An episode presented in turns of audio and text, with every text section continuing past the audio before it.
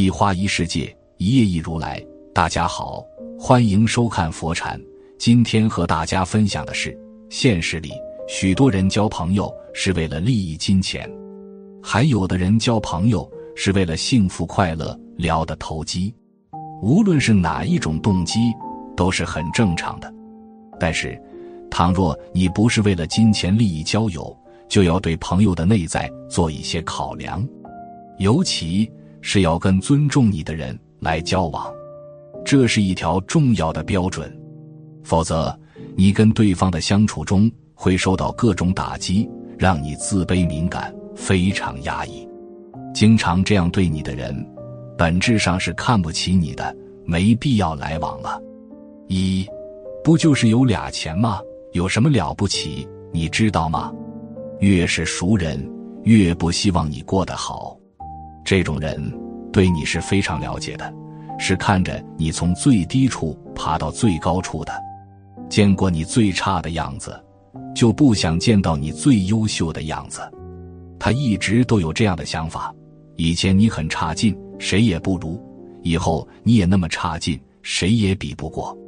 看到你越变越强大，日子越来越好过，他是接受不了的。他会当面跟你说很多刺耳的话。他会跟别人议论你，一直都觉得你是非常差劲的人，即使你变得再有钱，他也是这种想法。他是一个瞧不起你的人，他不希望你好过，你不要再让他知道你的事情了。没看上你，总是跟别人说你的缺点，会给你带来很大的麻烦。你应该早点知道他是这样的人，你要和他保持很远的距离。这个世界上。有这么多人，肯定能遇到真心待你、把你当自己人、非常尊重你、给足你面子的人。与人相处，一定要看清这个人是什么样的人。他看不起你，他说的话让你的心里非常不舒服。你不要再犹犹豫豫，不要觉得不联系就失去了一个朋友。二，我真是做梦都没想到你会变成这样。大学毕业以后，进入了社会，参加了工作，不想被淘汰，把大量的时间和精力都留给了工作。别人在外边吃喝玩乐的时候，我在工作；别人在睡觉的时候，我在工作；别人在跟对方约会的时候，我也在工作。方向是对的，一段时间后有明显的效果。几年以后，和别人拉开的距离，过着不一样的生活，从无到有。很多人看到的是结果，不是过程。身边的太多人都没有看到我努力时的样子，都没有关心过我，都觉得我不可能有这么大改变。他们说，他们做梦都没想到我会变成这样，摆明了是瞧不上我，接受不了我生活变好的事实。我的身边有这样的人，你的身边也有这样的人，也就是说，每一个人的身边。都有这样的人，他们在你不好过的时候，不会伸手帮助你，不会和你有过多的联系。他们看到你过得好了，会出现，会跟你说一些没有用的。这种人没有必要再来往。你要明白，你要让他从你的生活里消失。他的出现会影响你的生活，他不出现，你的生活不会受到任何影响。真正瞧得上你的人。是非常尊重你的，是不会否定你的。你没有成功前，他会一直鼓励你；你成功了，他会冲你傻笑。心里面有你，把你当成朋友，希望你过得好，过上自己想要的生活。他看到你越过越好，他真心高兴，而不是当面笑，背后使坏。没有瞧得上你的人，认为你不会有出息。你这辈子都在最底层挣最少的钱，他是这么认为的。他看到你好过，当然受不了。这种瞧不上你、一直盼着你不好过的人，是真的没把你当自己人。与这种人相处，你会听到难听的话，你也会被算计。他没看得上你，你就不要再想着和他深交，和他做最好的朋友。你。不能和这种人走得太近，你不要再想着和这种人靠近。三，动不动就指责你，他和那位所谓的朋友共事的那几年，俩人几乎押上了各自的全部身家。他因为未婚妻的父母那边催着结婚，自己留了两万块钱当做彩礼。这事儿朋友也知道，当时说的是“我一个人吃饱全家不饿”，哥们支持你。实际上他心里对这两万块钱非常在意，总觉得自己为公司付出的是全部，他的付出是有所保留。直到第一次危机出现，公司遇到经济上的困难。员工的工资发不出来，俩人忙得焦头烂额，到处想办法。朋友在某个深夜加班后，跑到他的办公室吐槽，张口就是：“都怪你，我使出十分的力气，你最多也就出七分。我们心不齐，怎么可能不会失败？”他当时没在意朋友的抱怨，认为人在崩溃的边缘，情绪失控可以理解，甚至还顺着朋友的话连连道歉。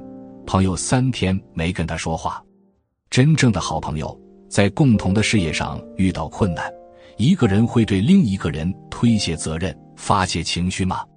他想到你们之间的情谊，想起艰难走过来的岁月，在心急都不会对你一副盛气凌人的样子。只有表面上的朋友，心里看不起你，才会在遇到困难时把责任推到你头上，一句都怪你。潜台词是，你太差劲了。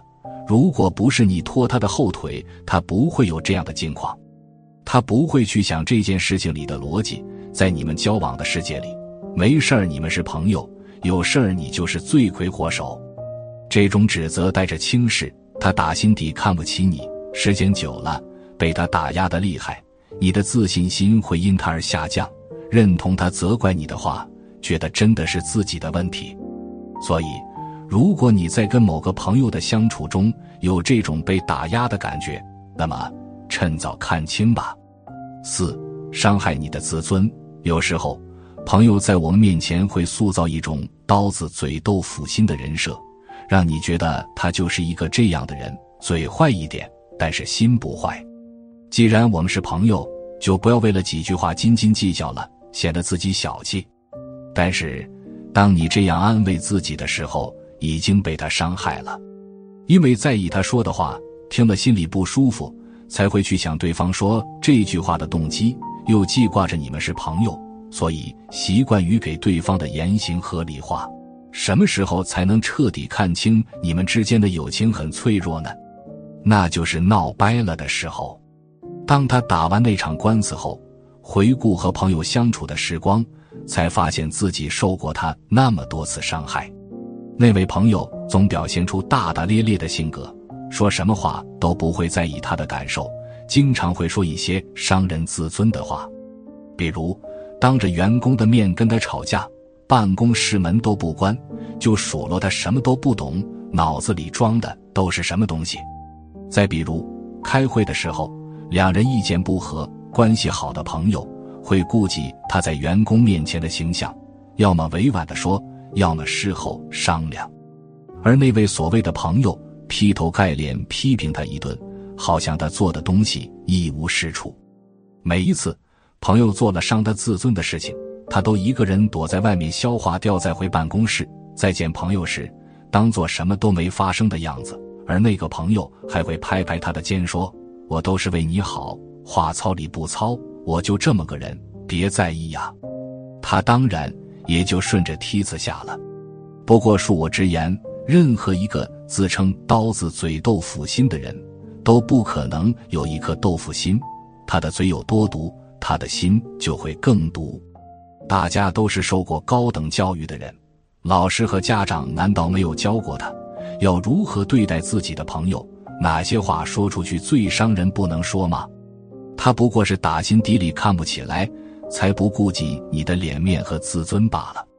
现实里，交朋友就是为了一个舒心。如果有人总是明里暗里看不起我们，或者有其他的不妥行为，我们也没必要迁就他们，换个人就是了。今天的分享就是这些，非常感谢您的收看。喜欢佛禅频道，别忘记点点订阅和转发哦。在这里，你永远不会孤单。